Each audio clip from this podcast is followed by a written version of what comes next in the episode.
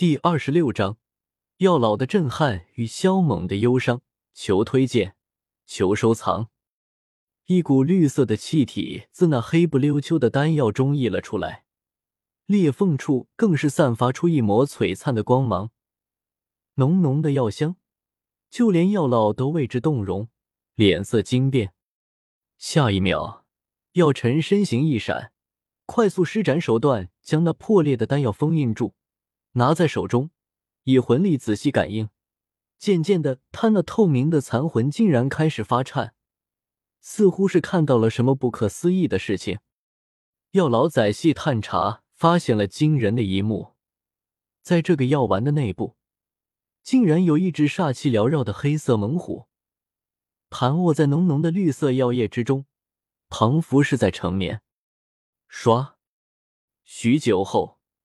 药老豁然睁开双眸，一副活见鬼的模样。这怎么可能？太不可思议了！这世间怎会有这般神奇的炼丹术？我药尘活了这么多年，竟然从未听说过。药老脸上的震撼在瞬间化作成炽热之色，他似乎看到老天爷替他打开了一道通往另一个世界的大门。药尘的反应，萧炎尽收眼里。为此，他更是震撼无比。虽然他无法判断药尘曾经是什么级别的炼丹师，但是他知道，药尘的炼丹术绝对要比云岚宗的那什么丹王古河厉害百倍。然而此刻，他的老师竟然因为这不起眼的黑色丹丸反应如此剧烈，为之动容，足以说明这颗先前被认为是垃圾的丹药绝对有惊人之处。难不成三哥真是一位炼丹天才，而他炼出来的丹药已经达到了惊骇世俗的地步？萧炎心头骇然，但很快他就将这个念头否定。炼制丹药最重要的三种条件：材料、火种、魂力。材料不用多说，自然就是各种天材地宝。炼药师毕竟不是神，没有极品的材料，他们也是巧妇难为无米之炊。所以材料是重中之重，火种，也就是炼药时所需要的火焰。炼制丹药不可能用普通火，必须使用由火属性斗气催化而出的斗气火焰。当然，世间还存在着天地异火、兽火与地火等奇异的火焰，一些实力强横的炼药师也会取而用之。用这些火焰来炼药，不仅成功率会高上许多。而且炼出的丹药也比普通斗气火焰炼出的丹药的药效更强。然而，无论是由火属性斗气催化出来的斗气火焰，还是采用天地异火，都需要斗气来支撑。但萧猛体内根本就没有斗气，他如何能够催动火种？萧炎不知道的是，萧猛体内有着比斗气更加高级、更加精纯的力量——元力。还有最后一个条件。灵魂感知力，在炼药之时，火候的掌控更是重中之重。有时候，只要火候稍稍重点，整炉丹药都将会化为灰烬，导致前功尽弃。所以，掌控好火候是炼药师必须学会的。然而，想要将火候掌控好，那便需要有强悍的灵魂力。萧猛是天生神体，他可以理解。但这魂力不可能也强大的离谱吧？再者说了，想成为炼丹师，这三个条件缺一不可啊！老师，这丹药怎么回事？难道有什么惊人之处吗？萧炎忍不住开口问道。这颗丹药可以说是惊天动地的创举，我在斗气大陆混迹多年，从来没见过这样的炼丹术，这是一种前所未有的超越，一种创新。药老神色激动的说道。这样的炼丹术令人匪夷所思，惊天动地的创举，前所未有的超越，一种创新。萧炎直接傻愣在原地，呆若木鸡。老师，这颗丹药有何特别之处？萧炎满脸惊容，颤声问道：“除了丹方心仪之外，此丹以药材的精粹形成容器，把最精髓的药力密封在里面。”可以让药力无法外泄，而且这丹药里面还有七十二种诡异的手印，不断对里面的药力进行提纯，最终能让药力发挥出最大的作用来。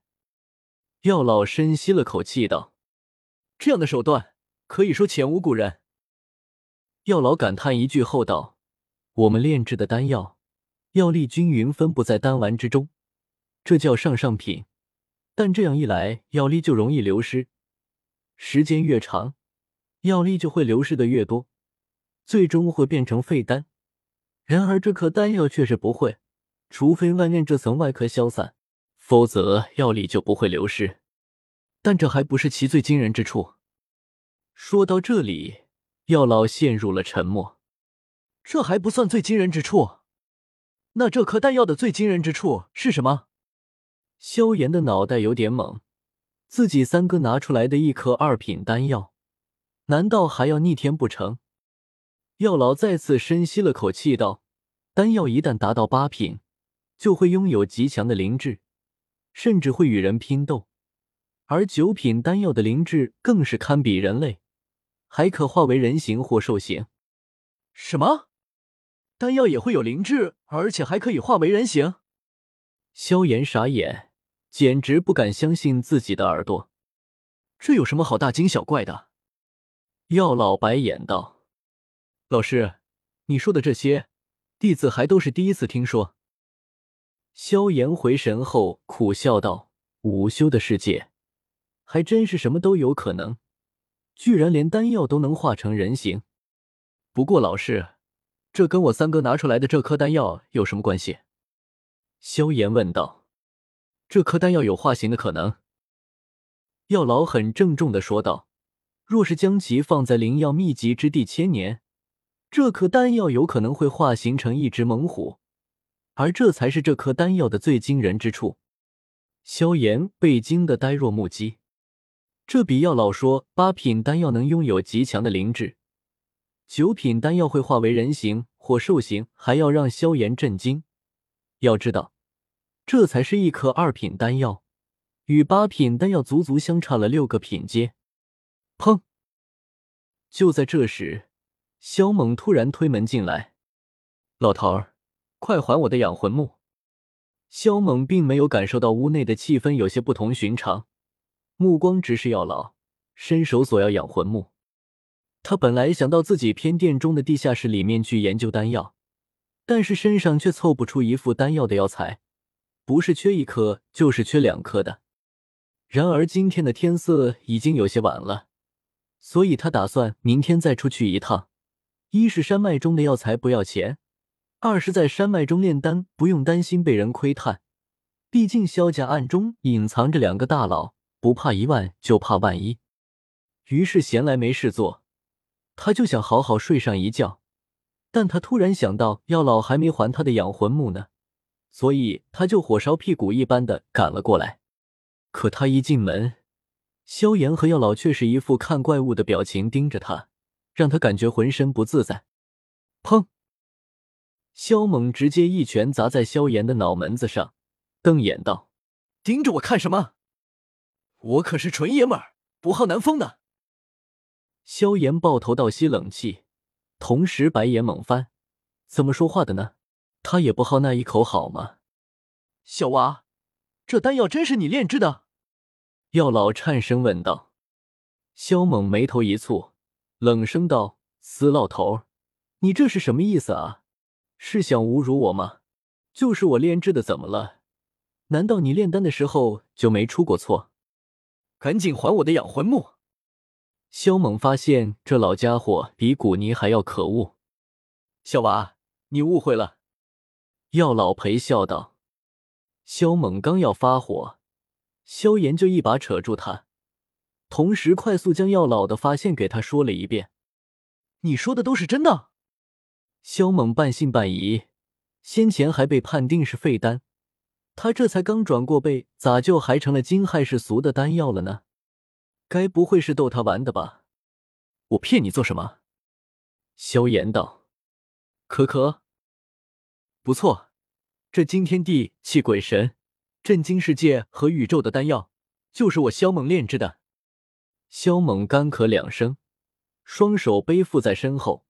头颅昂得高高的，有种扬眉吐气的感觉，典型的骄傲小麻雀。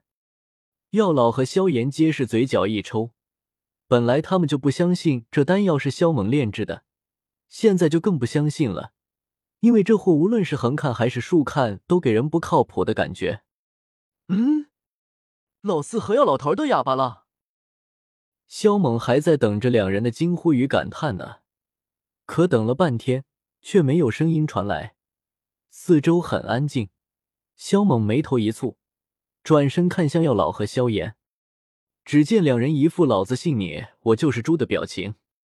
萧猛面色陡然僵硬，有种要昏厥的感觉。你们怎么还斜眼看人呢？不是，这丹药真是我炼制的。三哥，你别急。萧炎急忙安慰，担心萧猛气冲脑门会昏过去。不急，我他妈的那是急吗？我。萧猛简直要疯了，他遇到的都是些什么人啊？小子，这颗丹药就是我也无法炼制出来。药老撇了撇嘴，冷悠悠道：“话虽然没说完，但意思却是说的很清楚。这真的是我？”萧猛快要懵逼了，只是他话还没说完，一旁的萧炎就拍了拍他的肩膀，斩钉截铁道：“三哥，我信你。”既然你信我，那你的眼神为何这般古怪？萧猛嘴角一扯，想打人，这王八蛋说谎都不会。小娃，我也相信你。药老突然和蔼可亲的笑道：“我。”萧猛简直要崩溃了。这两混蛋嘴巴上说信他，可眼神里却是透露出异样的神色，像是在说傻子才会信你。最后。萧猛失魂落魄的离开了，他今天过得真糟心。先是被赶出特米尔拍卖场，后来又得知是自己搬起石头砸了自己的脚，再后来他炼制的丹药被误判成垃圾。虽然冤案得到了平反，但却没人相信那是他炼制的。萧猛简直委屈的不行。小言子，赶紧收拾一番，我们撤。